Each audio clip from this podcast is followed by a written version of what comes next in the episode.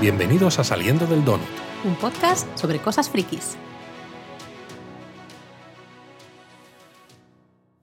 Esta semana nos ha costado un poco más, Laura, pero por fin aquí está el donut del rewatch de Rogue One, continuando con este rewatch donutero de toda la saga cinematográfica de Star Wars. Bueno, nos ha costado porque ya lo estáis escuchando no tengo casi voz. Tienes voz de camionera. Un poquito. De hecho, bueno, ante, ayer, anteayer era peor.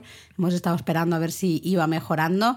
Así que bueno, voy a intentar hablar lo menos posible o al menos así frases cortas para que no resulte muy desagradable porque yo me oigo y no me, no me gustaría escuchar un podcast con alguien con esta voz como la que tengo yo Puedes tener una voz grave, que es algo normal, porque también piensa que si obligamos a los donuteros a escuchar un donut donde solo hablo yo, pues también van a decir, oye, es que lo que nos gusta del donut es que habléis los dos. Bueno, yo voy a intentarlo, estoy aquí bebiendo agua todo el rato para, para mantener la voz.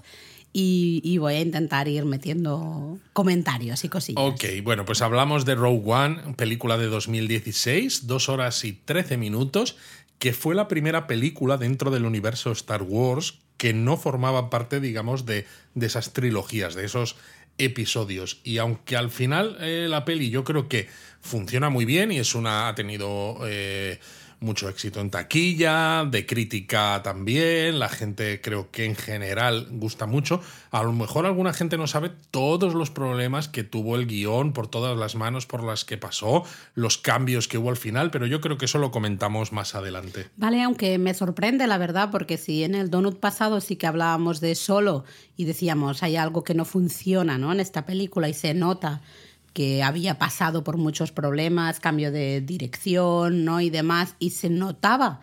¿no? Al final eso había tenido un impacto en el resultado final. Me sorprende que, que, me comentes esto, porque en Rogue One, desde luego, no se nota nada. Para mí es una de mis pelis favoritas, me gusta muchísimo. Y en este rewatch, especialmente este rewatch después de ver Andor, ¿te gusta más? Eh, me ha gustado mucho más. Sí, a mí también. Yo creo de que la diferencia está en cómo surgen esos cambios, ¿no? Y me explico. O sea, yo creo que en solo eh, hubo cambio de director, eh, sobre todo lo comentábamos, casi al final de terminar el rodaje, ¿no? Fotografía principal. Y evidentemente hubo que hacer escenas nuevas, lo que implica reescribir ciertas cosas, pero la historia base creo que estaba más o menos. En este caso es al revés, porque el director se mantuvo, pero lo que se hizo es reescribir ciertas partes y tomar eh, de todas esas cosas que se habían rodado, ver cómo se podría cómo se podía reconducir un poco la historia, ¿no? Entonces, si reescribes un guion y haces que el guion sea mejor, ¿no? Eh, pero sin cambiar un poco la manera en la que el director ha montado las escenas y demás, pues creo que puede funcionar mejor que cuando simplemente tienes un cambio también de perspectiva, ¿no? Con un nuevo director que tiene una visión diferente, eh, desde el punto de vista también visual, ¿no? Que yo creo que hace también que se note bastante. Bueno, uno de los cambios es el título, ¿no? Porque originalmente se llamó esta película Destroyer of Worlds. Sí, cuando se propuso a Lucasfilm y Disney y demás, que era una referencia a Oppenheimer, uno de los responsables de la bomba atómica. Pero me gusta el cambio de a Rock One porque también es un cambio de foco. Pones el foco no en la estrella de la muerte, sino pones el foco en el equipo de rebeldes que lo da todo, da su vida para conseguir esos planos de la estrella de la muerte. Totalmente. A mí me gusta además porque cuenta la previa, digamos, al episodio 4, Una nueva esperanza, el Star Wars original, pero desde una perspectiva más adulta. Mucho más adulta. Y no es porque el episodio 4 no lo sea, porque, por ejemplo, la estrella de la muerte destruye Alderaan y demás, ¿no? Pero no es el camino del héroe que muestra George Lucas en el episodio 4, ¿no? Este joven Luke Skywalker que va eh, madurando, que va enfrentándose a lo desconocido y, bueno, pues eh, todo ese camino del héroe de Joseph Campbell, sino que son decisiones difíciles para lograr un fin deseable, pero con menos, con medios un poco dudosos a veces. Sí, de hecho encaja mucho con el monólogo de Lucen, ¿no? Del episodio 10 de Andor, que bueno, habla justamente de lo molesto que es tener que usar las herramientas de, tus enemigos para luchar contra ellos, ¿no? Y es un poco, eh, yo creo que la trilogía original gusta mucho, evidentemente, pero es un poco más simplona en el aspecto de buenos, buenos contra malos. Más naif en ese sentido. Sabes claramente quiénes son los buenos, quiénes los son buenos los malos. parecen muy buenos y los malos son muy malos. Y en cambio eh, es evidente y es una de las cosas que nos gustó de Andor y lo vemos también aquí en Rogue One que los buenos, pues mm, en ocasiones tienen que hacer cosas quizá no tan buenas para poder eh, luchar y para poder ganar a esos grandes malos. Totalmente. La película comienza con las letras estas típicas de una galaxia muy lejana, ¿no? Y demás. Pero luego tiene una intro relativamente larga en la que aparece el personaje de Krennic, que es Ben Mendelssohn, que está fabuloso. Para el que no se acuerde, Ben Mendelssohn, por ejemplo, ha hecho de malo en eh, Ready Player One, ha hecho de Talos en Capitana Marvel y lo va a hacer en Secret Invasion. Luego sale Galen Erso, que es Matt Mikkelsen, ¿no? Fantástico también en Casino Royale de James, eh, James Bond, eh, Doctor Strange, ¿no? Es el malo de la primera de Doctor Strange. Eh, y muchas otras cosas mal. Y, salen además estos Death Troopers, estos soldados de asalto con armadura negra, que era la primera vez que los veíamos, la mujer de Galen Erso, la Jean Erso de niña, y hasta vemos a So Guerrera también. A mí me gusta mucho este comienzo porque de una manera relativamente rápida, vale, que es un comienzo un poco largo, ¿no? Pero de una manera relativamente larga te han, te han sentado las bases de, de la historia. Totalmente. Eh, yo, de hecho, cuando lo estábamos viendo, recuerdo que, que dije, mira, esto lo podrían haber hecho algo parecido en el episodio 1. Eh, de, la, trilogía de las puesto una introducción con Anakin Skywalker de niño para que luego toda la película ya tengas al actor en vez de digamos, más, más eso Es, ¿no? En vez de usar toda una película con Anakin de chiquitito, pues hacer ¿no? una previa así un poco relativamente larga, pero no, no excesivamente larga, nos, nos pones en situación y listos. Y luego aparecen las letras de Rogue One y la música, que es de, además de nuestro querido Michael Giacchino, también, eh, fabuloso sus bandas sonoras siempre. Y nos gusta mucho más que la intro de Solo, ¿verdad? Que te deja mucho más frío, porque, vale, la ninguna de, estas películas Parece que está hecha a desgana, en plan de, bueno, ninguna de estas películas son de Star Wars. No te van a aparecer las letras de Star Wars con la música clásica de John Williams, ¿no? Ahí, pero dices, al menos esta, no sé, tiene esas letras de Rogue One, esa música y, y no sé, te, transmite algo. Es un poco más impactante que la de Solo, sin duda. Totalmente. Y vemos, vemos que la historia básicamente de esta película es que Galen Erso es el ingeniero eh, que había estado trabajando para el Imperio y que se va porque no cree en lo que hace el Imperio, pero claro, Krennic va detrás de él porque quiere que termine la estrella de la muerte, ya que este Krennic, el Ben Mendelssohn, está al mando del proyecto y de hecho tras esta introducción se lo llevan de nuevo y matan incluso a la mujer que dices, vaya tela, ¿no? Por cierto, curiosidad, en esas escenas antes de que llegue Krennic, en la casa del planeta donde están escondidos eh, los Erso, eh, la madre de Jean está con el cacharrito de leche azul. Eh, no puede haber un Star Wars moderno sin que aparezca leche azul. Que eso es como, no es necesario, gracias. ya sabemos que la leche es, azul en Star Wars. Leche de banta. Y luego una escena súper potente de Andor que recibe inteligencia ¿no? de esta nueva arma del imperio, eh, de, que, que no, le dicen que todo se sabe gracias a un piloto imperial que ha desertado o algo así.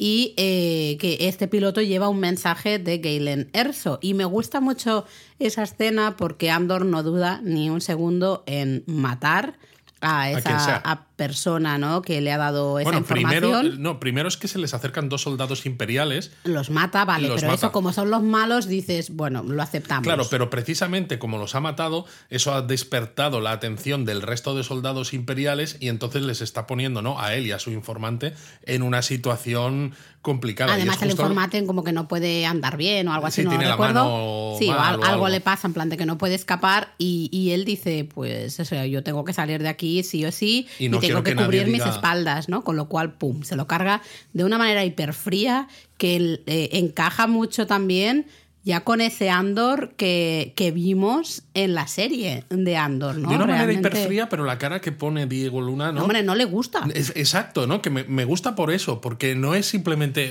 te pego un tiro y ya está, porque como es el blaster, ¿no? No te vas a enterar, vas a morir casi inmediatamente. O sea, cuando le, le dice, no, no te preocupes, ¿no? De espaldas y le pega Sí, el pero tiro. es muy heavy esa Es muy escena, heavy, ¿eh? es muy heavy. Es muy heavy, pero me gusta por lo mismo que decía en absolutamente todos los donuts de Andor. Me gusta que sea un, bueno, un rebelde, ¿no? En este caso ya, un bueno, uno de- o del equipo de los buenos, pero es que vivimos en, o sea, eso es mucho más real. No todos los buenos son, o sea, no, no van, no todo, no es que no todos los buenos sean buenos, sí son buenos, pero a veces tienen que hacer cosas no tan buenas para alcanzar ese objetivo. Pero es claro, eso, eso da lugar a un debate interesante. Es en el momento en el que empiezas a hacer cosas así de malas, eh, ¿puedes seguir llamándote bueno? Ah, ¿Puedes tema. seguir siendo un poco el faro moral que dirige esa rebelión? Eh, no lo sé. Y fíjate, si nos gusta en Andor, me gusta todavía más en Rogue One, porque todos sabíamos de antemano, ¿no? Pues por trailers, por entrevistas y demás, que Felicity Jones iba a hacer de Jyn Erso, claro, la protagonista, pero que luego Diego Luna iba a ser Andor, que iba a ser esto, el rebelde, ¿no? Que iba a ayudar a Jyn Erso a robar esos planos de la Estrella de la Muerte. Y la primera escena que tenemos con, con Andor, eh, digamos que tienes que empatizar con él porque sabes que es un rebelde y que es de los buenos, pero en su primera escena se carga a alguien a sangre fría simplemente para cubrirse sus espaldas y que los imperiales no puedan tirar del hilo y descubrirle. Y claro, como espectador, cuando encima es en los primeros minutos de la película, se hace duro empatizar así con, con alguien en unas circunstancias tan claro, extremas. pero es mucho más real, es mucho más real. Y es una manera de decir, desde ya el primer minuto, de decir, vale, sabemos que en el episodio 4, 5, ¿no? 6 no se ha mostrado esta cara de la rebelión, pero realmente la rebelión, pues evidentemente es así, porque esto no es un juego de niños. Aquí tienes que jugar a veces un poco sucio. Y sobre todo para porque no hay unas reglas Claro. de, de- de caballeros, ¿no? Entre Claro. imperio y rebelión. Aquí Claro, todos entonces, van a.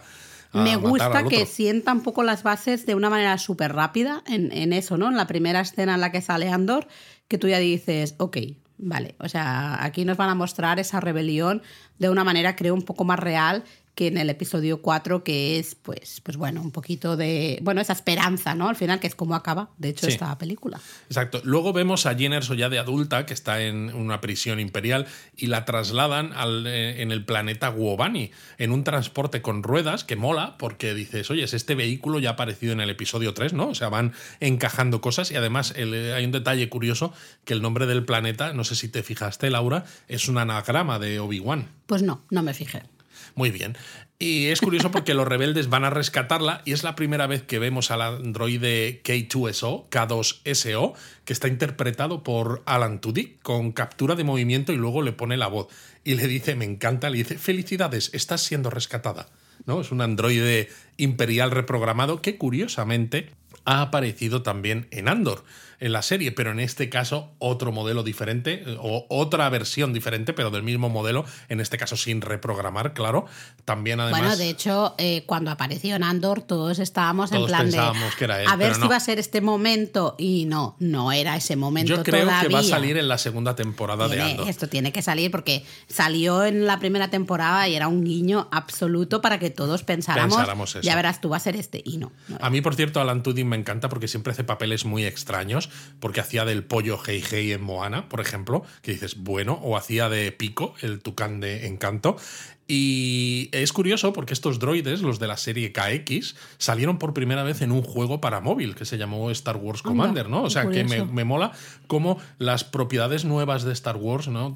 Andor, eh, Rogue One, el Mandaloriano, todas estas, van extrayendo cosas de ciertos, pues, no solo de, películas antiguas, sino también pues de otras cosas que se han hecho en el, dentro del universo Star Wars, ¿no? Y has dicho que había sido con captura de movimiento, ¿no? Exacto, sí. eh, de hecho, eh, hay un par de. hay una escena muy cortita en la película más adelante en la que aparecen C3PO y R2D2 y Anthony Daniels, que es el actor que iba dentro de C3PO, se quejó un poco en broma porque dice. Un poco en "Jo- broma, un poco en serio. Sí, exacto. Es, ¿Por qué yo tengo que ponerme este traje tan incómodo? Que ya, Ya lo comentaremos digo. en el episodio 4, ¿no? Que el tío en Túnez se desmayaba cada dos por tres y sin embargo tú Va con captura de movimiento, ¿no? Y creo que el Tudyk le contestó que te follen, en plan de broma también. Aguanta, ¿no? Tú, cada palo que aguante su vela. Y es curioso también que el jefe del equipo, el Team Bravo, creo que es, que rescatan a Jean Erso, es Melchi, que precisamente es el compañero de prisión de Andor en la serie. Exacto, que en la primera temporada, pues ahí les dejamos separados, pero, pero vemos que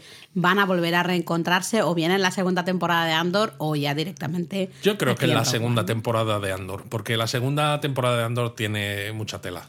Bueno, los rebeldes pues rescatan de alguna manera a Jean porque quieren que Jean les eh, ayude a acercarse justamente a Guerrera y a ese piloto eh, que tiene el mensaje de Galen Erso, ¿no? Exacto. So había sido un rebelde, pero digamos que se salió porque sus partisanos, ¿no? Que es la facción de él, ¿no? Hablábamos de esto en Andor, de las diferentes facciones de rebeldes, eh, son muy, muy radicales.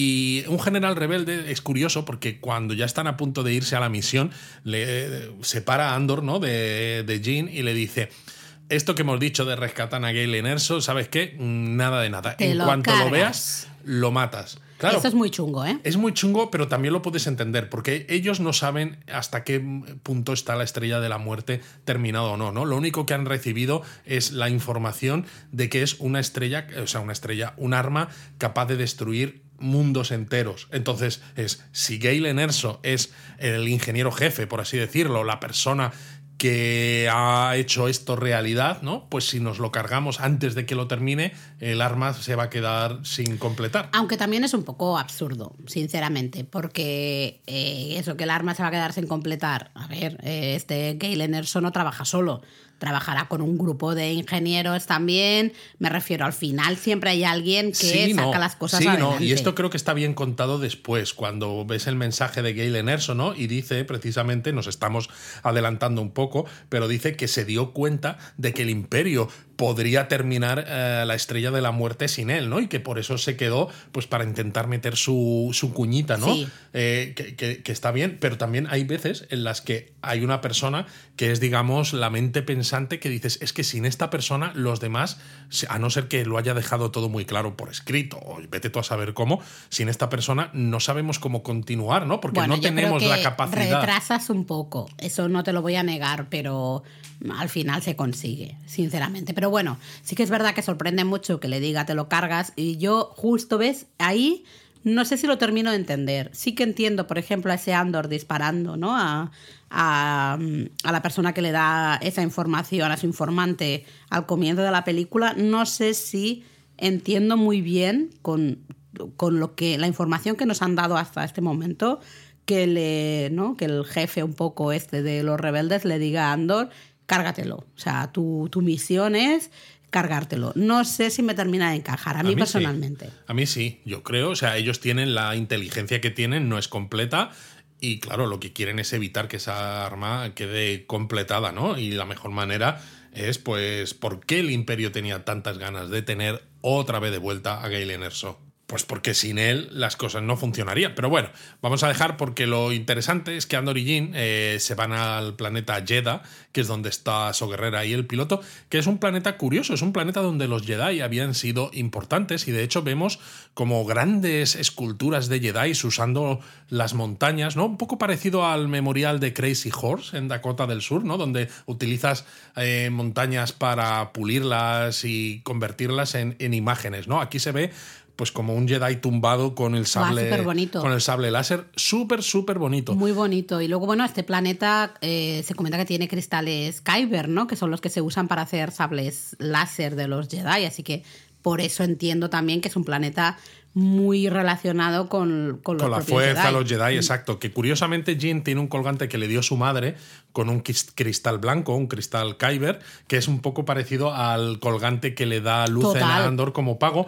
Que a mí esto, por ejemplo, me gusta, ¿no? Por lo que es la conexión de Jin con su madre y de los cristales Kyber, ¿no? Un poco como decir, bueno, en cierto modo, este personaje, Jin Erso, siempre ha estado conectada con estas historias, ¿no? De los cristales Kyber, Jedi y demás, pero no tiene mucho sentido, sobre todo porque estaba prisionera en una prisión imperial y me quieres decir, o sea, en cualquier prisión eh, hoy en día, lo primero que hacen cuando te procesan, ¿no? Se ven las películas. te quitan absolutamente todo, que ya te lo darán cuando sales de la prisión o no. Pero resulta que Jin está dentro de la prisión, pero mantiene ese colgante, es como mm, muy extraño. Bueno, bueno, se pasa desapercibido, ¿no? sí, sí, nada. es un, es un pequeño detalle. Lo que parece es que el imperio se está quedando con todo el Kyber ese para, para bueno, el super láser de la estrella de la muerte. ¿No? Yo entendí eso. Y luego hay una escena muy chula, aunque creo que un poco polémica, porque vemos un mega destructor estelar. Mira que me gustan estos bichos. Sí, son Tengo chulos, uno ¿eh? en el comedor, ya no me gusta tanto, pero El Lego del comedor es fantástico. pero me gusta mucho esa escena, el destructor estelar que está sobre la ciudad. La ¿no? ciudad sagrada, sí, o algo así, de Jeddah. Exacto, es impresionante. Aunque, a ver, desdice en cierto modo cosas del universo extendido que yo había leído hacía muchos años. Evidentemente, al ser universo extendido, luego pues llega Lucasfilm barra Disney y hacen lo que les da la gana, ¿no? Y entonces el nuevo canon es este. Pero ahí se decía que los destructores estelares imperiales, de clase imperial, son tan masivos, de hecho, fíjate Laura, que miden una milla de largo, 1,6 kilómetros de longitud, que no podían hacer vuelo atmosférico y siempre tenían que estar en órbita. Que tendría sentido. Que tendría sentido también, porque claro, es Sí, que tela marinera, pero es verdad que ver el destructor estelar imperial Es ahí una escena súper potente. súper potente. Y luego hay un detalle que sé que tú te fijaste, ¿no? En el Hombre. cuando va Andor por las calles de Jeddah caminando con Jin. Yo, eh, yo ya lo dije en el Discord, lo puse las capturas de pantalla y dije, esto para mí, esta es la historia ya. Se ve a Andor con eh, ese como especie de anorak que lleva, Sí, ¿no? De color chaqueta, ¿no? azul, Sí. sí, como, es un, como un anorak.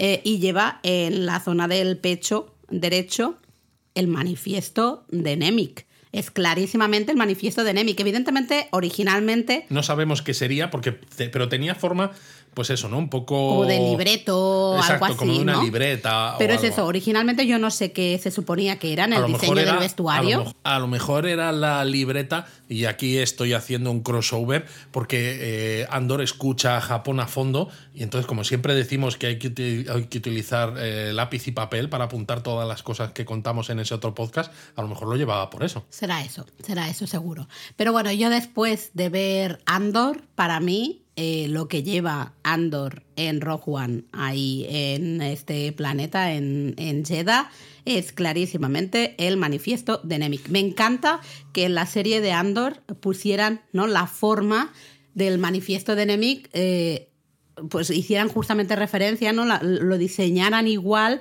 que esa cosa que lleva Andor en la peli de Rock One. Me encanta ese detalle. Y sobre todo que no te lo expliciten de una forma No, tan si lo ves, lo ves, si no lo ves, no y lo ves, y ya está, no Pero pasa por cierto, nada. Laura, tú que te quejas de que a veces haces chistes y yo no te hago ni caso cuando yo te he dicho esto del crossover, tú has dicho, ¿será eso? Así súper borde.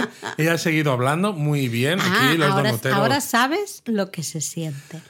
Bueno, a mí me mola también, ¿no? Ciertas decisiones de diseño que hay en esta película, porque fíjate, la lanzadera que sacaba Krennic al principio no es una lanzadera de alas plegables de clase Delta.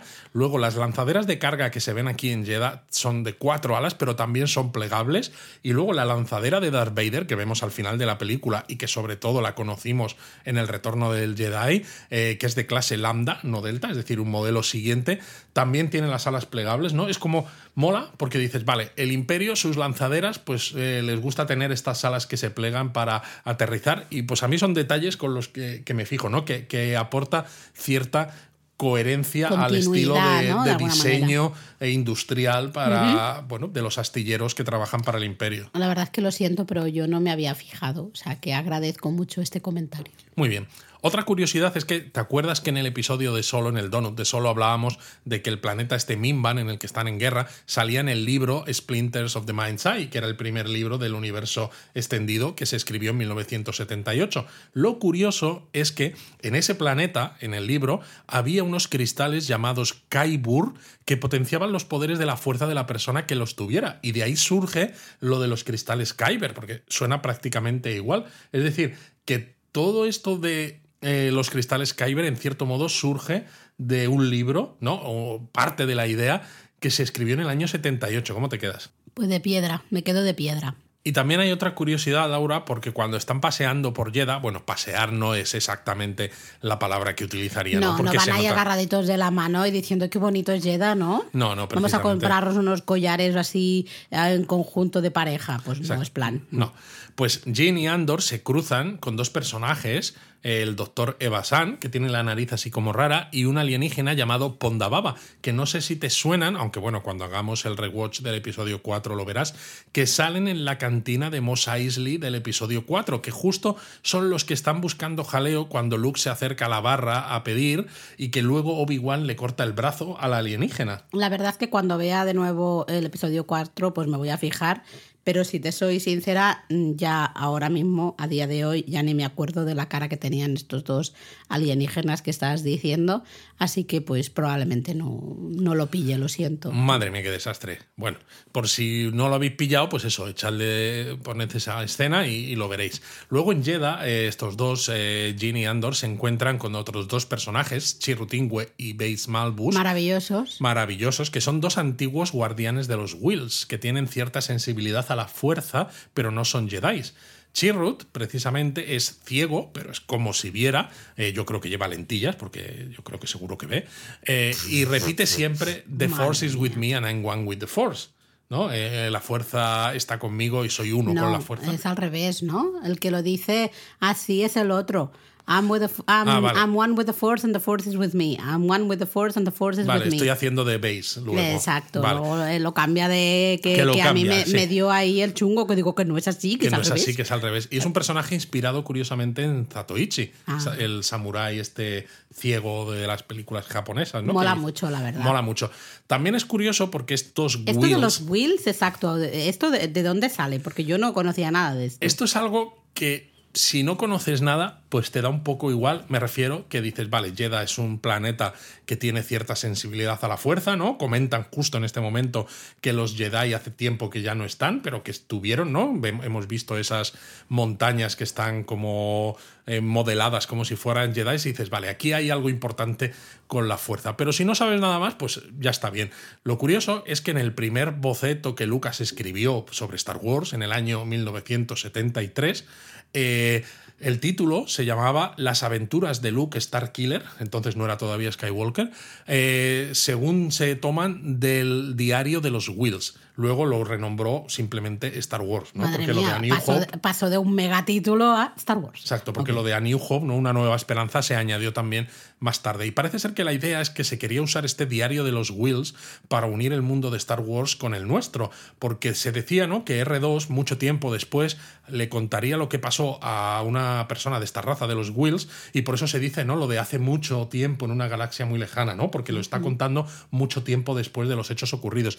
Y hay quien, se, quien dice también que estos Wills podría ser la raza de la que es Yoda y Grogu, por ejemplo. Pero entonces los Wills son una raza.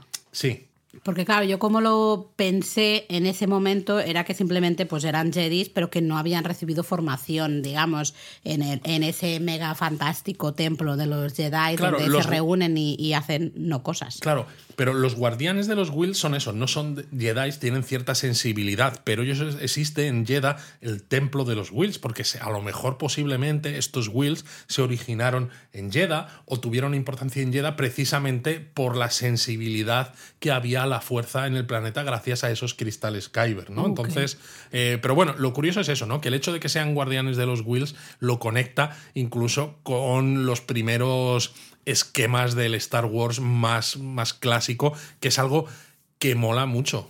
Bueno, si lo sabes, pues evidentemente, ¿no? Te añade esa profundidad, es un guiño que te da mucho más contexto, pero que si no lo sabes, no te mm, bueno, no, no te implica nada al final, o sea, no te dificulta No te entender dificulta, la historia. Totalmente. Y otra curiosidad sobre estos Wills es que en la novelización del episodio 7, ¿no? La de El despertar de la fuerza, comienza con una cita del diario de los Wills, curiosamente. Y el personaje que sale al principio, Max von Sydow, ¿no? Eh, El que Kylo Ren mata justo al comienzo de la película, que esconde ese fragmento de mapa con la localización de Luke en BB-8, ¿no? En, este androide, es también un guardián de los Wills.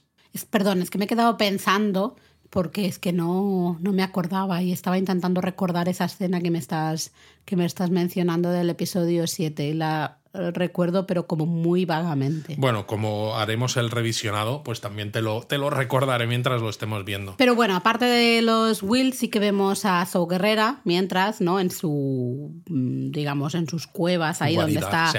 Sí, guarida, escondido, que usa un alienígena, una especie de alien, una cosa extraña, para sacarle la verdad al piloto, ¿no? A mí esa escena me sobra completamente, creo que no aporta todo. nada, carga un poco la película, que dices, no, eh, la carga en tiempo, me refiero, Totalmente. pierde un poquito el ritmo Sobre justamente todo ahí. porque este piloto lleva un mensaje en holograma de Galen Erso, ¿no? Entonces tú lo puedes ver y tú decides si te lo crees o no. Supongo que, que es una manera de decir, vale, yo veo el mensaje, pero no sé si el mensaje también ha sido forzado, si Galen Erso estaba, yo que sé, a eh, punta el, de el pistola. alienígena lo único que puede saber es si el piloto dice la verdad. Efectivamente. No si el mensaje es verdadero, ¿no? Totalmente. A mí por eso esta escena me sobra un poquito.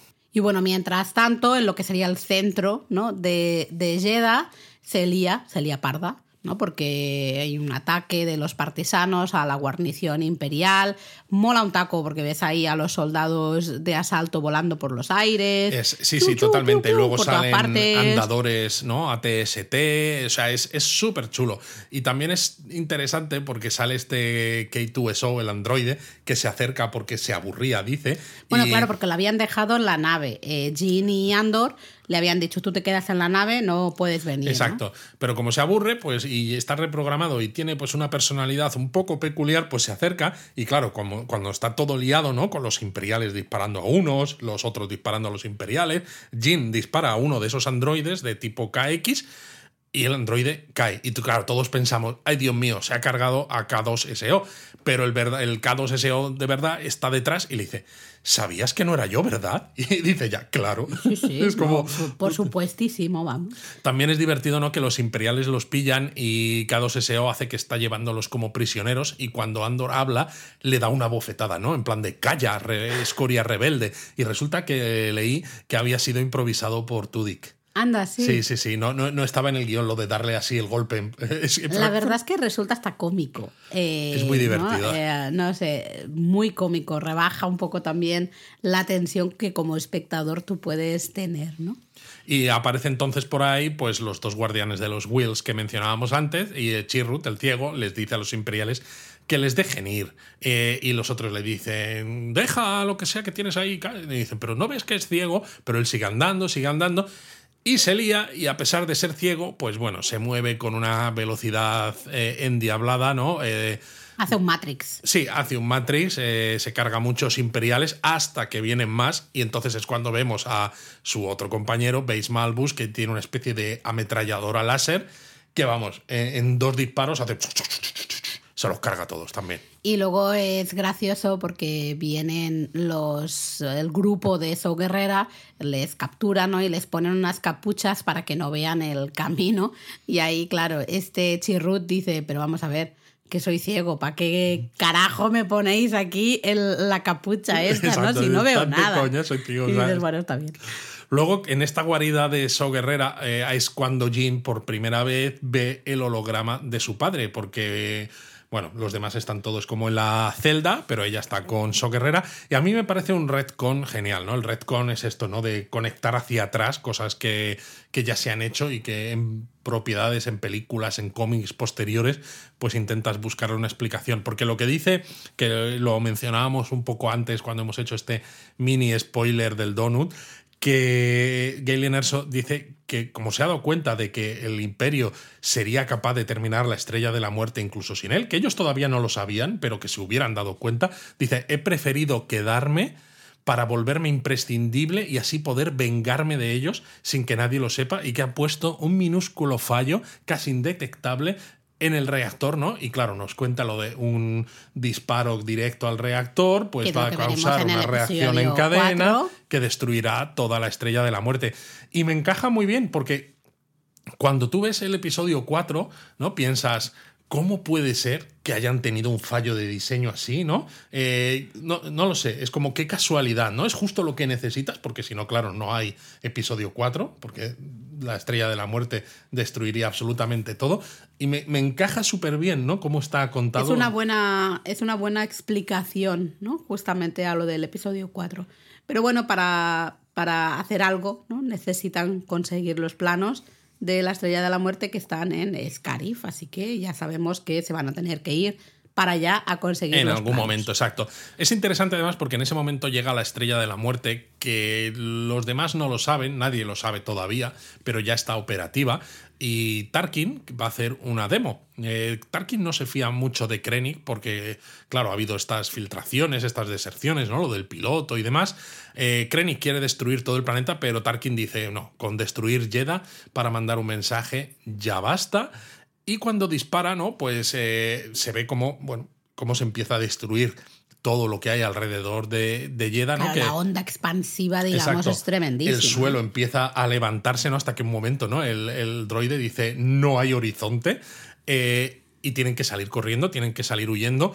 Eh, le proponen a So Guerrera incluso salir huyendo, pero él dice que se queda. A ver, So Guerrera está hecho cachitos ya, ¿eh? Sí, en Andor todavía no está tan mal, o sea que supongo que tendremos que ver cómo llega a estar, que hay un momento en el que parece casi Darth Vader, porque Sí. tiene un- una pierna robótica, necesita un respirador, y hay un momento que lo utiliza el respirador ese y suena un poco la respiración parecida a la de Darth Está Vader. un poquito desmejorado el pobre, entonces no me extraña que él diga, no, no, mira, yo me quedo aquí, ya me muero aquí, Sí, me pero le, le manda un mensajito, ¿no? Justamente a, a Jill, le dice, salva la rebelión, salva el sueño. Exacto, ¿no? Es, es, es bonito. Y Tarkin además luego le dice a Krennic que la filtración salió de la base donde está Galen y entonces Krennic se va para allá. Un Tarkin, por cierto, que está hecho digitalmente. Sí, Me refiero, que es se un nota un poquito, Se nota un poquito. Es un actor normal eh, y le pusieron encima ¿no? la, la cara de Peter Cushing, porque evidentemente Peter Cushing, un actor británico fabuloso, el que hacía de eh, Van Helsing en las películas de Drácula con Christopher Lee también eh, y muchas otras cosas, pues evidentemente llevaba ya años muerto. Eh, a mí, ya lo comenté en, en el donut anterior, es que me da mucha cosilla esto. Y en este caso yo no podía parar de pensar que lo que estaba viendo era falso. Entiendo que pues lo necesitaban, ¿no? Y era un poco la única manera de conseguirlo.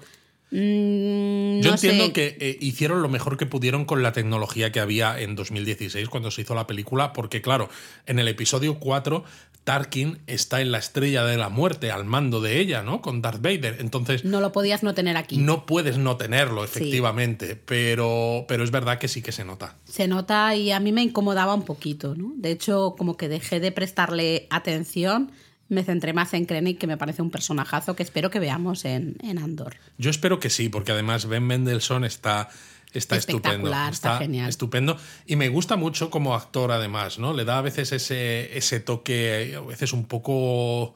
No sé, un paranoico, psicópata, de- no sé, de todo. Eh, las escenas siguientes de la película nos llevan hasta el planeta donde está precisamente Galen Erso, el Que a padre mí de esta parte se me hace un poquito larga. A mí también, fíjate. Vale. Mira, no Se lo hace- habíamos hablado, pero eh, se me hace un poco larga, así que si te parece bien pasamos rápido por Sí. esto. ¿no? A ver, yo entiendo lo que quieren hacer porque es eso, ¿no? A Galen le han dicho, a Galen, a Andor le han dicho que tiene que matar a, a, a Galen Erso cuando lo vea, con lo cual necesitas de alguna manera ponerles a los dos en el mismo planeta porque lo que quieres es mostrar ese conflicto en el personaje de Andor y cómo eso también va a generar conflicto entre Andor y Jin. Entonces, claro, si de Jeddah se van directamente a la base rebelde, como que, que falta, que falta algo, ¿no?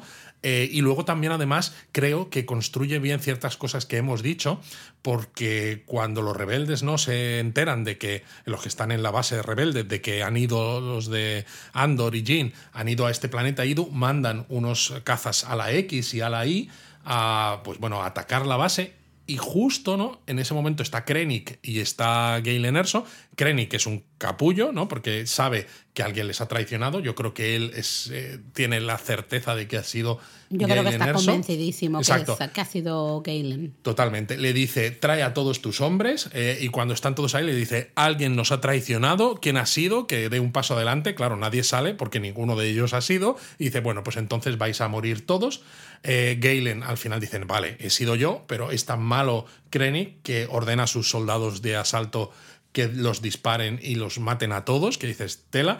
Y en ese momento llegan los rebeldes y empiezan a disparar y claro, se empieza a liar parda y de esas explosiones de los disparos de los rebeldes muere eh, Galen Erso, ¿no? Justo en brazos de su hija. Y entonces por eso te digo que es verdad que esta parte de Idu se me hace un poco larga, pero por un lado tienes ese germen del conflicto, ¿no? Entre Andor y Jean, pero también tienes además como espectador algo que te hace pensar y que ya llevamos viendo desde el principio con, con Andor, que es que son los rebeldes los que al final hacen o los responsables de que Galen Erso muera y de que no puedan recibir el mensaje de boca del propio Galen. Mm. Y eso que vemos a Andor que tiene, hay un momento que tiene un tiro clarísimo.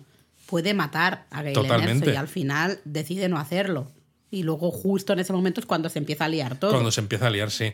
Y luego es eso, cuando ya vuelven, eh, que van hacia la nave, hacia la nave, hacia la base rebelde, hay una conversación muy dura en la nave entre Andor y Jean cuando él dice que no disparó pudiendo hacerlo. Y claro, Jean le dice, mira, por más que hables, no vas a conseguir librarte de ello, ¿no? O justificarlo con que tenías órdenes y que no lo, no lo seguiste, porque esto no está bien, ¿no? Nos hace pensar también como espectadores que no todo vale, lo cual eh, creo que sigue siendo eh, algo muy positivo para el desarrollo de la película y cómo la, nos enfrentamos a ella como espectadores. Además, la curiosidad, por cierto, de que la nave en la que habían llegado a este planeta queda destruida y entonces el piloto imperial que va con ellos roba una de esas lanzaderas, ¿no? Como la que habíamos visto en Jeddah, ¿no? Con cuatro alas que se, que se pliegan, ¿no? Que luego va a ser importante esa nave para el desarrollo de la parte final de la película. Luego hay una escena que yo creo que es fanservice absoluto. Ah, no sé, muy bien si aporta algo esta escena o no,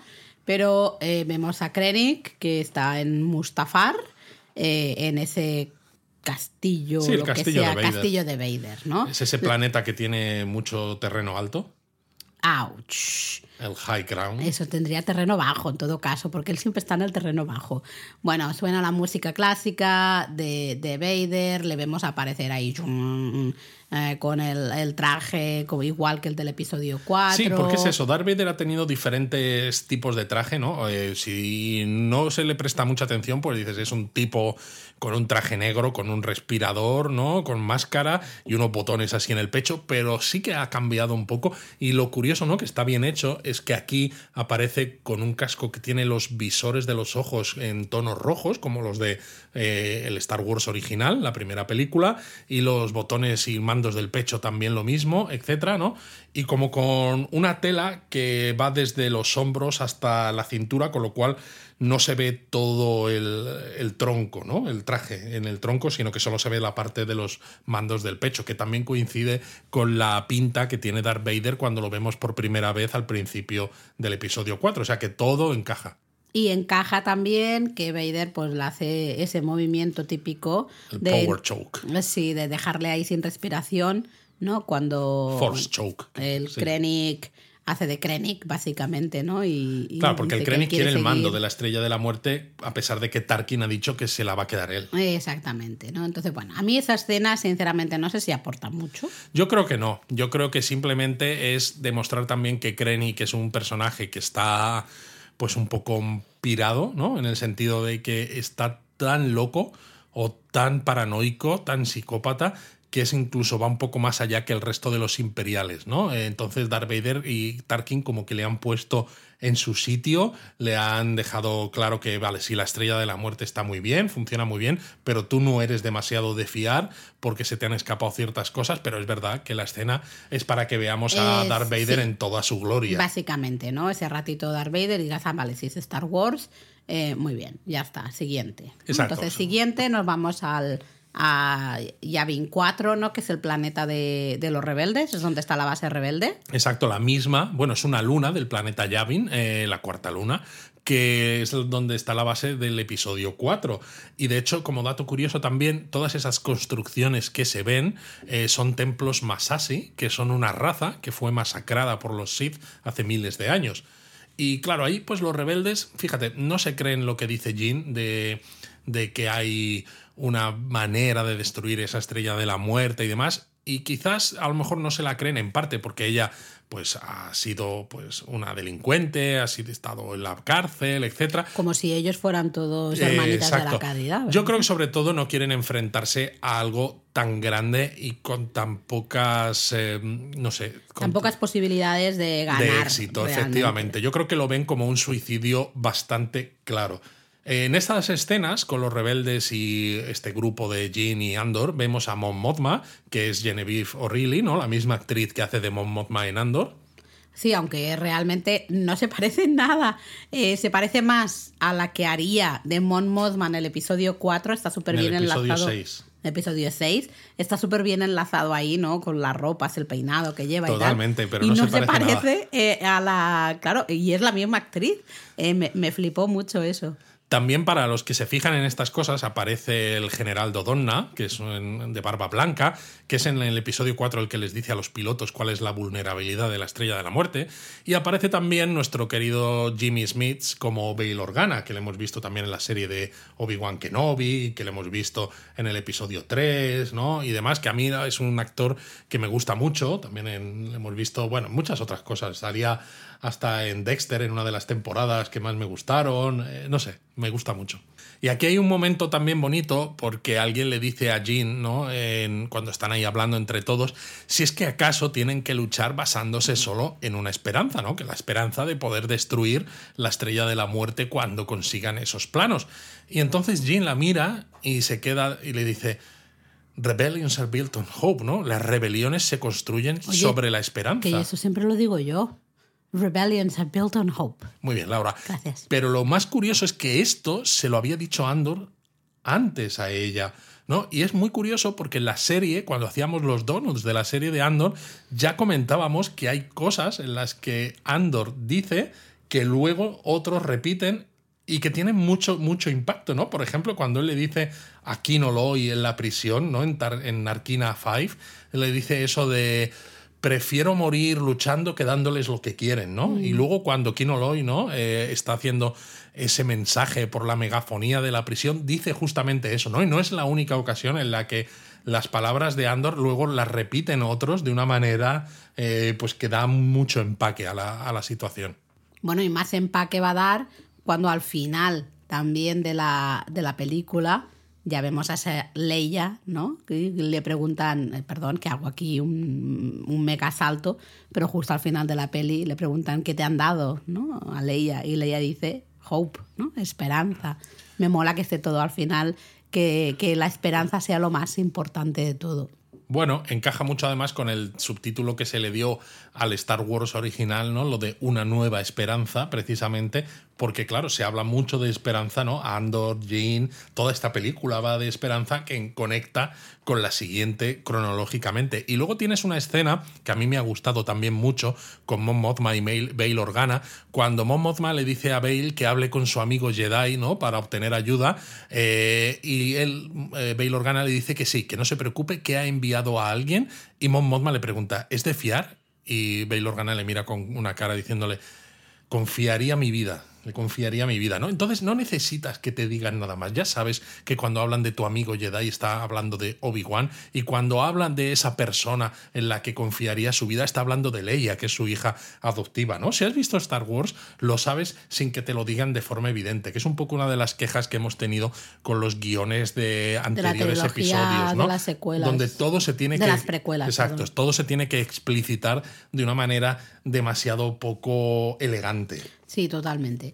Bueno, total, que tenemos a estos rebeldes que al final se hacen caquita y votan que no van a hacer nada o algo así, ¿no? En plan de, uy, no, no, no, esto demasiado lío. Así que, bueno, evidentemente Jean, eh, Andor y el resto eh, deciden al final hacerlo por su cuenta, ¿no? Ellos no van a parar. Y, y, bueno, se unen, ¿no? Todos estos, un grupito de rebeldes. Tenemos a los dos de, de Jedi, al ciego y, y al otro. Bueno, Melchi también está por ahí. Al, sí, al principio parece que solo van a ser eh, estos dos de Jedi, ¿no? Eh, Chirrut y Base, va a ser eh, Jean.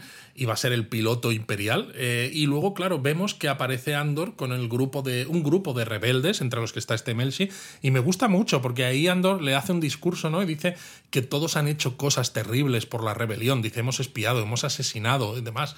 Y dice, si no hacemos esto, no podríamos vivir con, nuestra conciencia, ¿no? Y me, gusta mucho porque...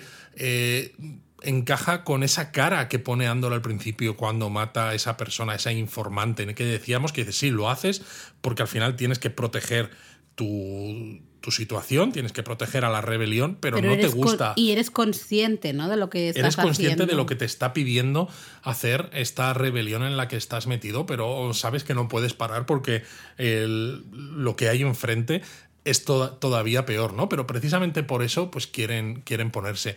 Y entonces roban la nave imperial, esta en la que habían llegado, y cuando bueno, entonces no es robarla, digamos, que es... Quien eh, roba a un ladrón tiene 100 años de perdón. es, tomarla de nuevo. Ya está. Y claro, en la base rebelde les preguntan que cuál es su call sign, ¿no? Su, su nombre en código. Y Jean en ese momento le dice a Body, el piloto, dice, oye, di algo, que, a ver qué va a pasar. Y claro, se están yendo por libre, sin escuchar órdenes, un poco de manera renegada, ¿no? Algo que en inglés diríamos going rogue, ¿no? Y entonces se le, se le ocurre a Body, a Body usar esa palabra y le dice rogue. Y se queda pensando y dice me, falta un número, ¿no? Que identifique la nave, ¿no? Igual que teníamos a rojo 5, rojo 6 y tal. Y dice, pues Rogue One, ¿no? Y me encanta, me encanta además porque esto encaja con el escuadrón Rogue que salen en los episodios 5 y 6, el Imperio contraataca y el retorno del Jedi, que es el escuadrón de élite de la Alianza que monta Luke Skywalker después de destruir la primera estrella de la muerte, y que es un homenaje a esta nave ¿no? y a las personas que dieron su vida para conseguir esos planos. Eh, ahora hablamos de esto. Eh, la pena es que en la versión en español se seguía diciendo Escuadrón Rojo, por ejemplo, cuando están en Hoth, ¿no? Y están buscando a, a Luke Skywalker que, que, se ha quedado. No, sí, a Luke Skywalker que se ha quedado en la nieve y demás. Porque, claro, rojo, Rogue, encaja más con el movimiento de los labios y la duración de las palabras. Bueno, además es que Rogue, ese Rogue One en inglés funciona muy bien, pero que la traducción que puedes encontrar de traducción, una palabra cortita. Es que es eso, es muy complicado. Y tan popular como es rogue en ese sentido de going rogue, ¿no? De que te vas tú por, por, tu, cuenta. y en plan pasando de órdenes y pasando de, todo. Exacto, yo recuerdo haber leído eh, novelas del universo expandido, ¿no? Hace años, antes incluso de que hubiera la trilogía de las precuelas, y a veces eh, algunas las leía en inglés y otras las leía traducidas y me quedaba, siempre me dejaba un poco con la cara torcida porque yo leía El Escuadrón Pícaro, ¿no? Y dices, sí, Rogue puede ser pícaro también y demás, pero no, no, me encajaba absolutamente nada, ¿no? Y me encanta la manera que tienen de unirlo con la peli. Luego tengo aquí pues un no me había apuntado porque sale un cómic en el que se habla de esto, pero os lo cuento, lo cuento luego un poco más al final cuando hagamos el, recap, eh, porque si no vamos a tardar mucho en contar un poco el final de, la película. No, hace falta ir eh, punto por punto tampoco en todo lo que pasa en, la peli. Está bien que te guardes alguna cosilla de esto de cómics y cosas pero bueno, el caso es que llegan a Scarif y es una escena que recuerda un poco la del retorno del Jedi, cuando tienes ese escudo sobre la segunda estrella de la muerte que está en construcción, ¿no? Porque para infiltrarse necesitan que desactiven el escudo, ¿no? Y van los rebeldes, en ese caso Luke, Leia y Han Solo, pues con una lanzadera robada y transmiten un código, pues aquí lo mismo, ¿no? Transmiten un código, les dejan pasar eh, y mola también porque Andor, claro, no sabe nada y le pregunta a Bodhi sobre cosas que ven, ¿no? Oye, si esa torre que y esta antena que hay para qué. Que eso está guay, porque así nos lo cuentan a nosotros. A justo, es una manera de contárnoslo a nosotros sin que, sin que, quede, sin que quede raro, ¿no? Hay evidentemente mucho efecto digital aquí, pero también mucho efecto práctico y playas paradisíacas, porque toda esta parte se rodó en Maldivas, de hecho se nota, hay unas aguas turquesas preciosas. O sea, dices, madre mía, es Carif. Que también ya está bien, ¿eh? ¿eh? Toda esa destrucción que vendrá con esas playas, esto no está bien. Hay que destruir cosas que sean feas. Destruir Maldivas no, hombre. Exacto. Y cuando están aterrizando con la lanzadera, tienen también hay momentos muy intensos. Hay Andor les dice a los rebeldes, ¿no? Dice, make ten men feel like a hundred, ¿no? Haced que diez hombres se sientan como como 100, que es un momento además que les infunde ciertas energías y cierto ánimo, porque hasta ese momento están todos eh, con las caras un poco largas, porque evidentemente saben que quieren hacer eso un poco también para eh, no sé, como resarcirse de toda esa muerte y destrucción que ellos han causado. Vale, sí, haciendo algo en contra del imperio, que es muy malvado, pero que les hace tener problemas de conciencia, pero saben que se están enfrentando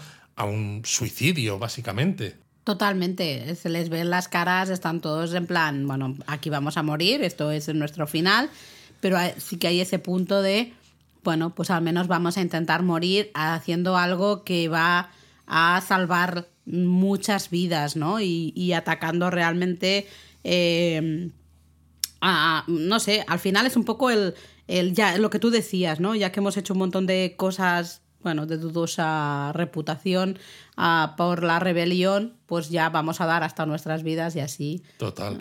limpiamos un poco nuestros nombres, ¿no? Jin también tiene un momento bonito, ¿no? Cuando les dice, o sea, tampoco lo tampoco lo, hace más dulce de lo que es, ¿no? No lo sugarcoat, que dirían en, inglés, sino que simplemente les dice, mira, esto es muy complicado, así que vamos a, lo primero lo hemos hecho, que es pasar el escudo. Vamos eh, a ir un paso a paso, vamos a ir completando cosas y hasta donde lleguemos. Y hasta donde lleguemos. Y ojalá lleguemos hasta el final, pero hasta donde lleguemos. Exacto. Los rebeldes en ese momento interceptan una comunicación del imperio de que está habiendo un ataque en Scarif eh, y entonces deciden enviar la flota y ayudar, ¿no? Eh, cuando ya se ha empezado a, liar la cosa pardísima. Y bueno, yo quiero hablar pues un poco eso de esta flota que envía la alianza, porque vemos fragatas Nebulon B, ¿no? Como la fragata médica que vemos en, eh, al final del episodio 5 y la batalla sobre Endor del 6. Vemos cruceros Mon Calamari, como los del episodio 6, escuadrones de ala X y ala Y. De hecho, hay tres, ¿no? El escuadrón azul, que no lo habíamos visto todavía, aunque curiosamente sale la novelización del episodio 4. De hecho, Luke Skywalker en teoría está en el escuadrón azul, en esa novelización, ¿no? Que yo la tengo en español y en sueco, curiosamente. Ah, muy bien. Eh, sí. Eh, luego vemos el escuadrón rojo, que tiene ala X, y el escuadrón dorado con ala Y. Y es curioso porque los líderes del Escuadrón Rojo y el Dorado son los mismos que en el episodio 4. Y dices, pero ¿cómo puede ser si esos actores, en caso de seguir viviendo, no son 40 años más viejos o 40 o los que sean? Y dice, es que usaron metraje que sobraba del episodio 4, lo cual es genial, ¿no? Porque tienes prácticamente las mismas caras, las mismas escenas y dices, joder, es que me encaja perfecto. Qué bueno, no tenía ni idea. Sí, sí, también aparece incluso Biggs Darklighter, que es un amigo de Luke en Tatooine, que se une a la alianza antes que Luke y que muere al final del ataque a la estrella de la muerte del episodio 4, que es verdad que en la peli se le ve muy poco, pero en la novelización sí que aparecía más y también tenía alguna escena extra que cortaron del episodio 4. Pero bueno, y luego como muere, ¿no? El piloto del, eh, del equipo rojo el que lleva la, la X, el rojo 5, ¿no? Creo que es algo así. Pues claro, ya dices, ya está. Ahí está el huequito donde va a estar Luke en el episodio 4, ¿no? Claro que él es rojo 5, ¿no? De hecho, a veces aquí es un poco evidente, ¿no? Porque hay una escena en la que le está persiguiendo un cazatíe imperial y repite varias veces,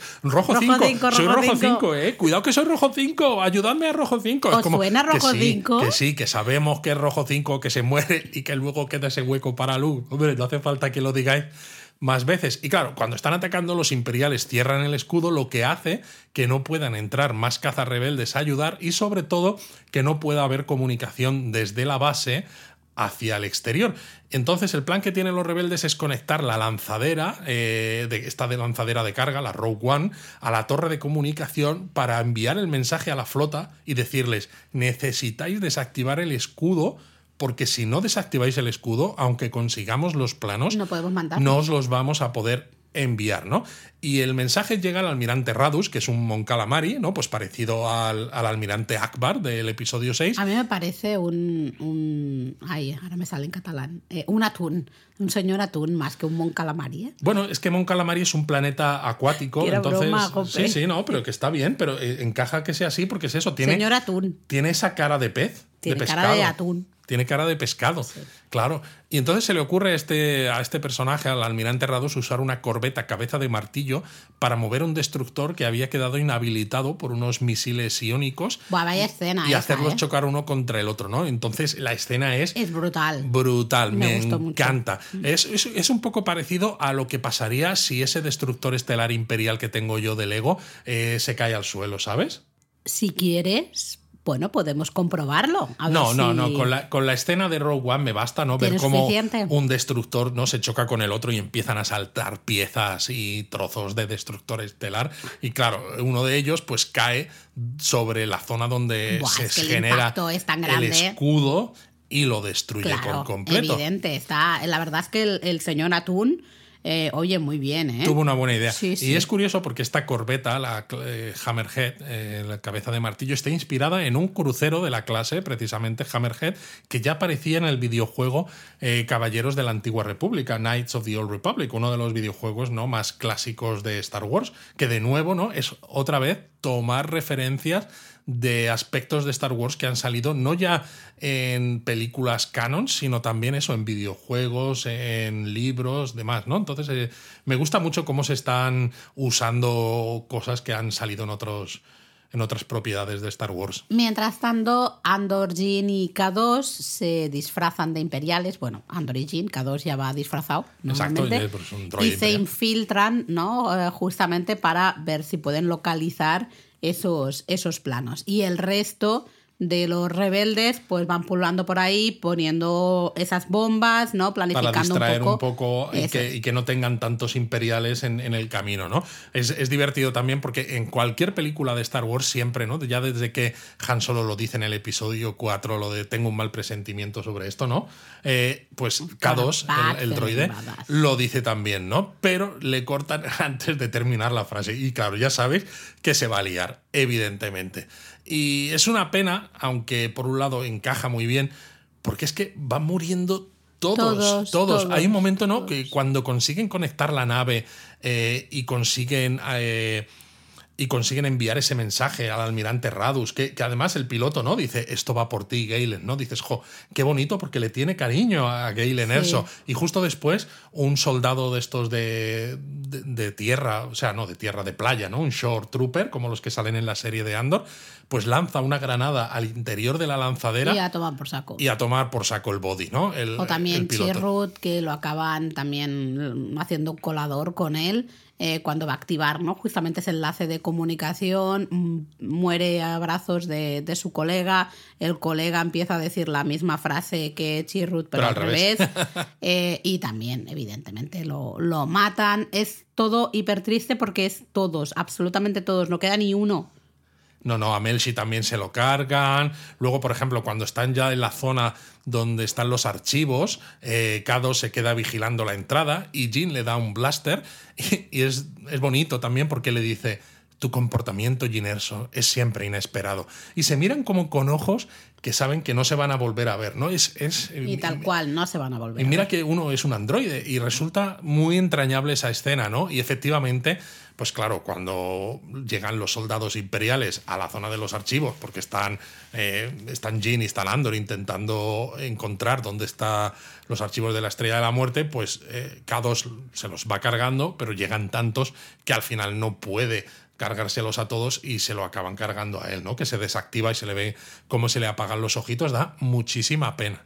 La verdad es que Star Wars sabe hacerte llorar hasta con la muerte de, de un robot, mm, de un androide. eh, sinceramente, no sé cómo lo hacen. ¿no? Sí, sí. Pero bueno, tenemos a Jin y a Andor, que son los ya los últimos que quedan, eh, que están buscando en los archivos. Ven uno que dice Black Saber, ¿no? Que esto como que nos, nos hace un poco de referencia al Mandaloriano. Sí, porque podría ser, por ejemplo, ¿no? El Dark Saber este que tiene Din El Djarin, sable, ¿no? El mandaloriano. sable negro, sable oscuro, no sé Sí, cómo se exacto, ¿no? traduce. No se dice mucho más, pero bueno, luego descubren que el- los planos están bajo el código Stardust, ¿no? que es el nombre, claro. es el eh, nombre- Jin, cuando Andor le dice, ¿cómo lo sabes? ¿no? Ella dice, pues porque soy yo. Exacto, O sea, es el nombre que le daba su padre, ¿no? Sí. Eh, cariñoso.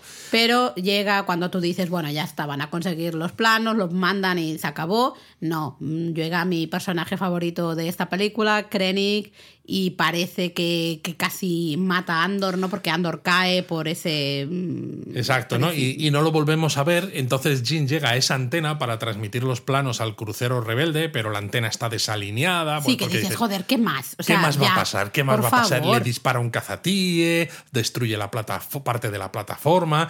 Cuando luego ha alineado ya eh, la antena, entonces aparece Krennic y dices, bueno, ¿pero qué es esto? Por Dios, ¿qué es esto? Por suerte, por suerte, Andor no estaba muerto. Estaba de parranda. Estaba de parranda. Y dispara a Krennic y lo hiere. No lo mata, eso sí, ¿no? De hecho, Jane quiere matarlo, pero Andor le dice que no, que no hace falta, ¿no? Y se van hacia la playa y consiguen enviar los planos. ¿Qué piensas?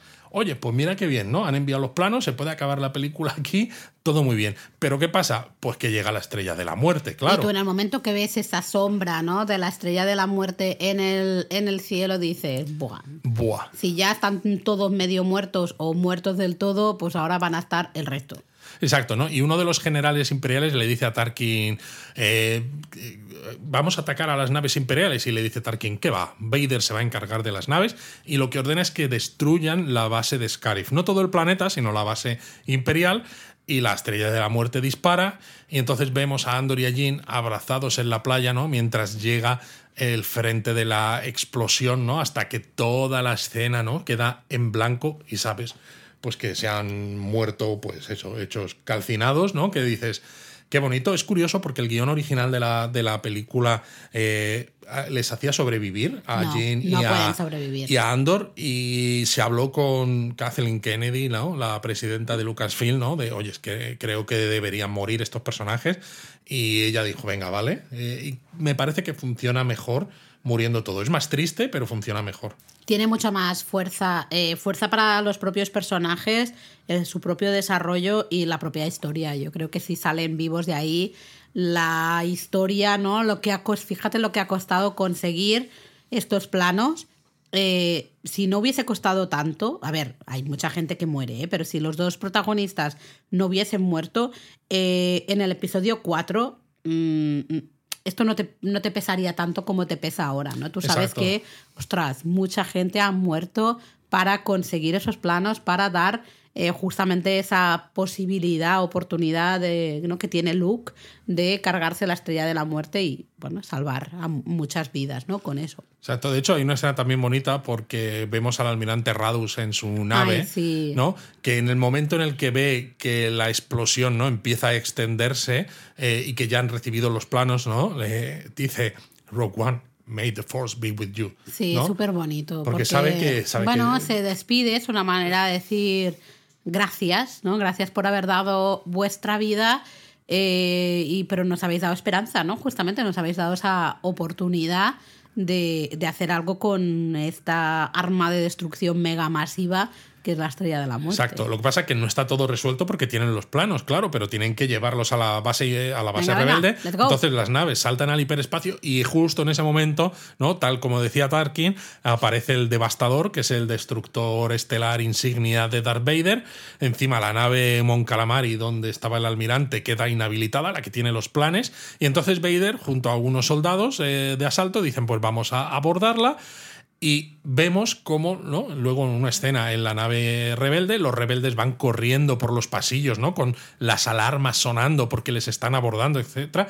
Y hay una escena brutal, que yo creo que es una de las favoritas de todo el mundo, ¿no? Con un pasillo a oscuras, la puerta atrancada, con los rebeldes intentando desatrancarla para pasar los planos y se ve al fondo encenderse el sable láser de Darth Vader y cómo se va cargando a todos esos rebeldes, ¿no? Me hubiese gustado ver a Darth Vader justo aquí, no en esa otra escena anterior. Totalmente. Creo que eh, solo aquí hubiese sido mucho más eh, impactante, mucho más. Yo creo que sí. Yo creo que sí, que vuelve a tener la voz otra vez de James L. Jones, eh, evidentemente. Y al final uno, uno de los rebeldes dice, mira, eh, no podemos abrir la puerta, pero hay una pequeña rendija abierta, pues voy a pasarte el disco a otro rebelde que está al otro lado con los planos y todos siguen corriendo y demás. Y la escena también es súper potente porque entonces luego nos enfocan desde el otro lado y ves cómo Darth Vader le clava el sable láser, que claro, los sables láser estos no son capaces de, de atravesar incluso pues los mamparos y metal y demás, y, y atraviesa la puerta. Y dices, joder, qué tío más badass. O sea, es, es un capullo este Darth Vader, pero brutal, ¿no?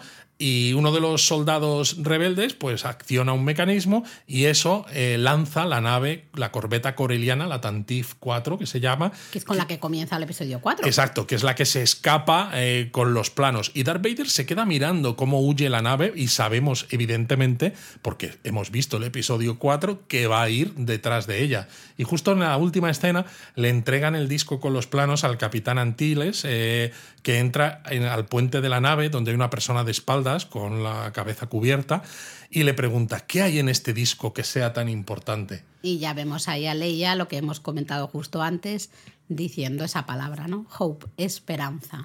Eh, maravilloso, ¿no? Es un final, es un final re- redondo. Es verdad que también chirría un poco porque, claro, Leia, en este caso, eh, Carrie Fisher, la actriz, era ya muy mayor, eh, bueno, no mucho, pero era mayor, y Leia tenía que ser joven, porque tenía que ser Como pues, en tan el joven como en el 4. episodio 4, exacto, ¿no? Que era También muy es- joven, de hecho. también es muy triste, ¿no? Que Carrie Fisher murió justo una semana después del estreno de, de Rogue One. Que dices, jolín, pues vaya, vaya cosa. Pero bueno, el caso es que es un final que a mí me parece redondísimo. A mí también. Me gustó mucho y me gusta porque de nuevo es poner el- ese foco en la esperanza, ¿no? Y eh, lo que decíamos al inicio del cambio de título eh, es al sí, no te cambiar el centras en la título, destrucción. Te centras en, en Rogue One. ¿Qué hacen los de Rogue One? Dar esperanza a, a los rebeldes, ¿no? Justamente, porque las rebeliones se construyen con esperanza. Tenías que decirlo, ¿no? Sí. Como curiosidad, los personajes de Galen Erso, Jean Erso y Krennic ya salieron en una novela que se llamaba Catalyst, en español Catalizador, que se publicó en 2016, que sirvió de precuela para la película. Entonces, eh, creo que fue la primera vez ¿no? que se hizo en Star Wars una novela oficial que presentaba personajes que luego se iban a ver en la gran pantalla. ¿no? Es una manera genial de crear interés y de desarrollar esos personajes. Si lo lees, te da mucho más contexto. Si no, la peli la disfrutas igual porque creo que está... está la bien. película está muy bien contada, a- aguanta muy bien en solitario.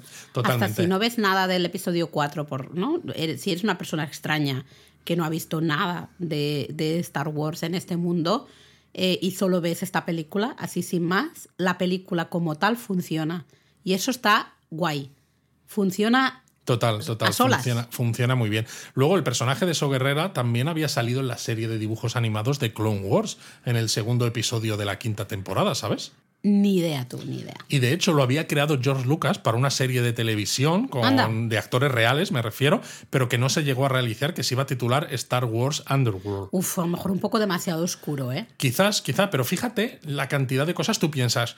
Los guionistas se están inventando personajes, se están inventando cosas, pero entre lo del Kai Burg y el Kyber, ¿no? Que decíamos, entre un personaje que estaba ya en la idea de George Lucas para una serie de televisión que luego se recuperó para Clone Wars, esto, lo otro. O sea, hay un montón de cosas. Un montón de que- o sea, que- cosas. que, te, te hace pensar hasta qué punto, ¿no? Tanto George Lucas como pues, otros, ¿no? Como Filón y demás, la cantidad de, de cosas que han generado. Y una, una cosa es lo que vemos y otra, las ideas que se han tenido, que en muchos casos incluso se han quedado aparcadas pues, porque, pues, por lo que sea, no han salido, ¿no? Pero que hay mucho de donde, de donde tirar, aunque sea de manera diferente y simplemente pues tomando lo que te interesa, ¿no? Pues un poquito de aquí, un poquito de allá.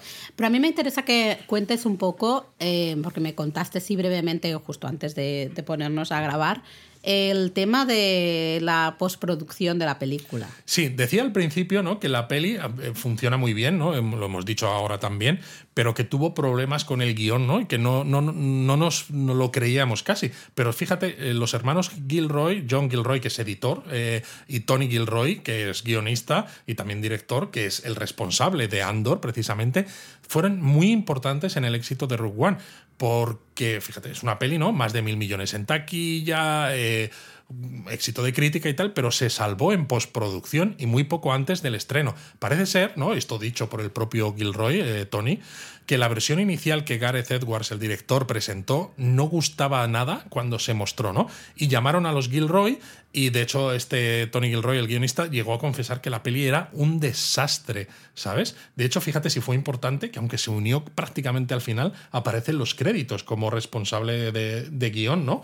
Eh, de hecho, el propio Gilroy decía, había una gran confusión, pero en el fondo era muy sencillo de resolver. Dice, veías la película y pensabas, vale, es una película donde todo el mundo va a morir, ¿no? Entonces es una película sobre el sacrificio. Y la pregunta era, lo que tenías que responder como guionista y como película para los espectadores es, Claro, ¿por, ¿por qué, qué? razón se van a sacrificar estos personajes, Claro, no? ¿qué les mueve?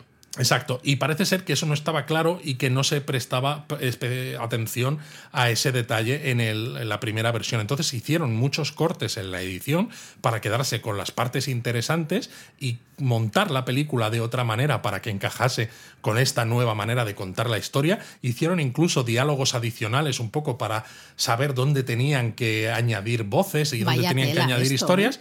Y luego incluso Disney apostó por lo que le proponían estos hermanos, los Gilroy, hicieron reshoots, hicieron nuevas escenas y nuevos diálogos. Y hay quien dice, aunque nunca sabremos exactamente la cifra exacta, que hasta el 40% de la película se rehizo de nuevo. Madre o sea, mía. que hubo reshoots a saco. ¿no? Pero Eh, se nota, o sea, se nota porque a pesar de estos problemas, el resultado final es muy bueno. Y se Cuando nota- la semana pasada hablábamos de solo y decíamos, mm, la peli está bien, vale, sí, pero no es una gran... Yo Rock One la puedo seguir viendo una y otra vez. Exacto. Solo lo siento, pero no. Yo es que me- creo que en este caso no es un poco lo que decía Gilroy, ¿no? Que encontraron eh, el potencial de la película, pero que no estaba. que no, no, no, no se estaba sacando, no se le estaba sacando partido a ese potencial, pero precisamente porque el foco principal ellos lo tenían claro, ¿no? Que era una película sobre el sacrificio y que había que contar una historia alrededor de ese sacrificio y de lo que te llevaba a hacerlo, Y que el supieron espectador- llevarte hacia allí. Claro, que el espectador conectara con eso, ¿no? Que entendiera ese sacrificio, porque si no es, ves una peli, que todos se mueren y dices, bueno, pues vale, pues adiós, ya Claro, está. pero me refiero que no fueron reshoots sin un plan concreto. No, no, claro, claro, ahí se ve. Ahí se ve. Entonces, al final, yo creo que esto ha hecho que esta película eh, sea una de las grandes películas del universo Star Wars, eh, y más si la ves después de Andor. Buah, mejora mucho, ¿eh? Eh, Ya nos gustaba mucho antes de ver Andor, pero después de ver Andor, como que en- encaja todo mucho y entiendes mucho, pues esa rebelión más adulta, ¿no? Y- Bueno, entiendes lo que la rebelión ha tenido que hacer para sobrevivir y para poder ser una alternativa al imperio. Y eso es duro cuando piensas, o como pensábamos todos viendo los primeros Star Wars, que los rebeldes eran casi héroes inmaculados. pero es que también es una, al final... Bueno, es una idealización. Y es claro. hijo de su tiempo. En los años finales de los años 70, eh, lo que se pedía en ese tipo de historias, historia de eh, buenos contra malos, ¿no? y los sí. buenos más inmaculados y los malos, pues malísimos de la muerte. En cambio, en la actualidad, las historias en general son mucho más profundas. No me refiero a hacer de menos la trilogía original, no tiene absolutamente nada que ver, original. sino simplemente es manera de contar historias muy diferente. Totalmente. Ahora mismo tú haces una película como la trilogía original y te va a quedar para el, el público, el tipo de historias en las que estamos acostumbrados, nos va a parecer eh, demasiado simple, ¿Tú demasiado blanco-negro. Eh, Necesitamos más grises. No sé, a veces también está bien que haya blanco o negro, ¿eh? O sea, Claro, pero probablemente entonces sería una película sin más. Que, que no creo que sería, no, no se convertiría en el éxito de taquilla y casi el éxito cultural, ¿no? Social, que es Star Wars en la actualidad. Ay, pues no lo sé, pero el caso es que me encaja precisamente porque es un contraste perfecto al Star Wars original. Sí. Eh, entonces, mm, creo que necesitamos las dos versiones. Sí, sí, sí, por supuesto. Yo tengo ganas de ver ahora el, el episodio 4 y, y vivir esa historia, pues eso, en ese, eh, ese puntito más simple de pues los buenos son buenos y los malos son malos. No me tengo que preocupar de yo eh, sentirme. Porque claro, tú cuando ves el episodio 4, tú directamente eres rebelde. Totalmente. Todos somos rebeldes. Y claro, En pero no cambio, te ves- planteas cómo han llegado esos planos a, a poder de la, de la alianza, ¿no? En cambio, tú ves Rogue One y dices, vale, yo soy rebelde, pero hay ciertas cosas que están Porque haciendo que no me, gustan. Porque el mundo me ha hecho así. Pero hay ciertas cosas que no me gustan. Porque nadie me ha tratado con amor. Ok, Luis.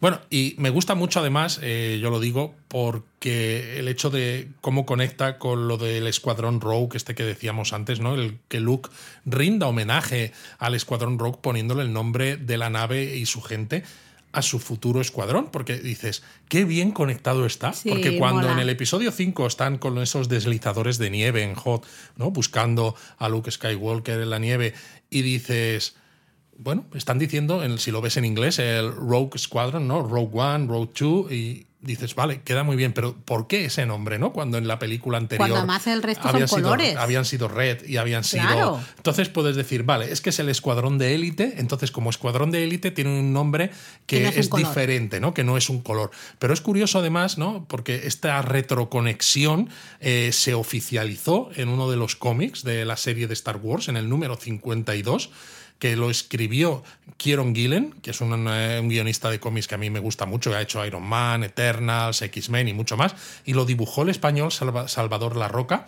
Y hay una conversación entre Wedge y Luke, ¿no? los pilotos de en el ala X, que hay un momento en el que Luke está con su ala X y llega Wedge con varios pilotos más, y Luke le dice, qué bueno es tener compañías, y Wedge le dice, no es tiempo para senti- sentimentalismo, porque hay que seguir luchando. Y le pregunta que cuál es su, su nombre de escuadrón, ¿no? Y Luke le dice, si vamos a actuar como hizo Gin Erso, y menciona el personaje de Gin Erso, dice, no estoy de acuerdo, los sentimientos son necesarios. Y entonces se ve a los Ala X atacando la estrella de la muerte, no, un destructor estelar imperial, y en ese momento, ¿no? Desde el caza de, de Luke se- se- se- se lee Rogue Squadron en formación. Ah, mola. Y dices, qué bonito.